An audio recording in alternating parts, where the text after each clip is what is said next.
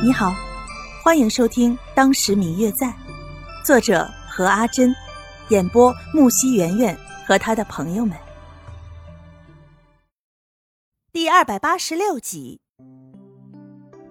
陆轩正穿着花纹繁复的绫罗织就的大红喜服，就那么站在众人面前，看起来那般坦荡，看着众人的眼光尤为显得热情。可就是唯独没有看白若秋，也就是陆清秋。一行人看着陆轩，偷偷看了一眼白若秋，都未曾说话，气氛一度尴尬。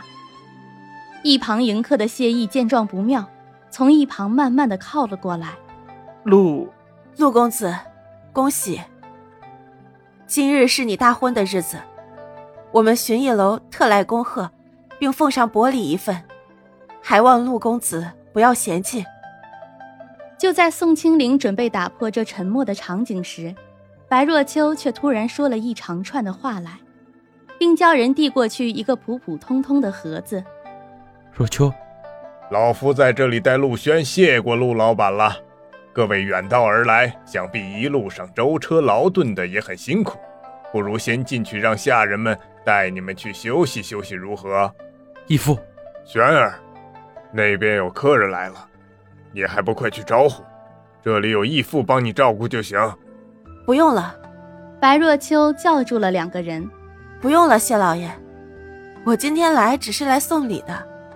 既然礼物已经送到，我还有事儿，就先走一步。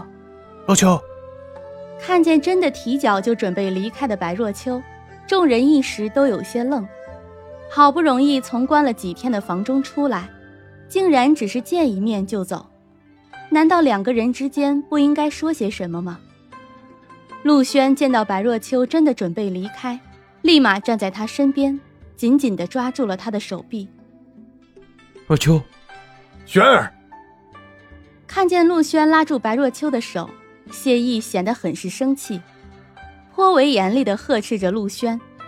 这一声倒是引得不少人都看了过来。谢意见状，也顾不得两人，立马招呼看过来的客人。宋清灵等人也在一旁遮掩，并不去看两人。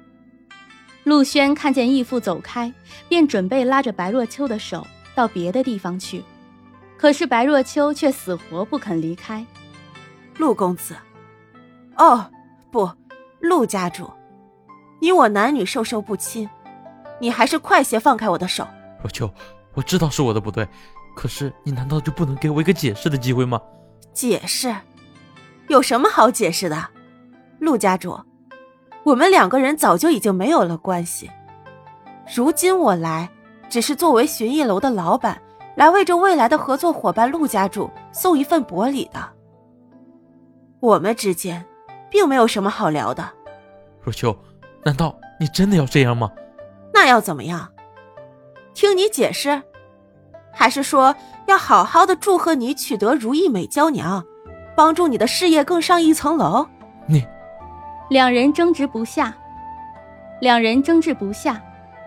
陆轩看着白若秋，一副无关己事的模样，心中一阵气愤。正好看见师母从旁边走了过来，似乎在叫他，一时心烦，便拉着白若秋离开了这里。被拉走的白若秋顿时便惊慌了起来，还没来得及叫周围的人，便被陆轩捂住了自己的嘴。两个人在附近穿梭了大约有一炷香的时间，陆轩才将白若秋放开。一被放开的白若秋便从陆轩的手中将自己的手抽了出来。你干什么？难道你没看见刚才有那么多人吗？被别人看见了怎么办？若秋。你还是关心我的，对吗？嗯嗯，我最亲爱的小耳朵，本集已播讲完毕，感谢您的收听。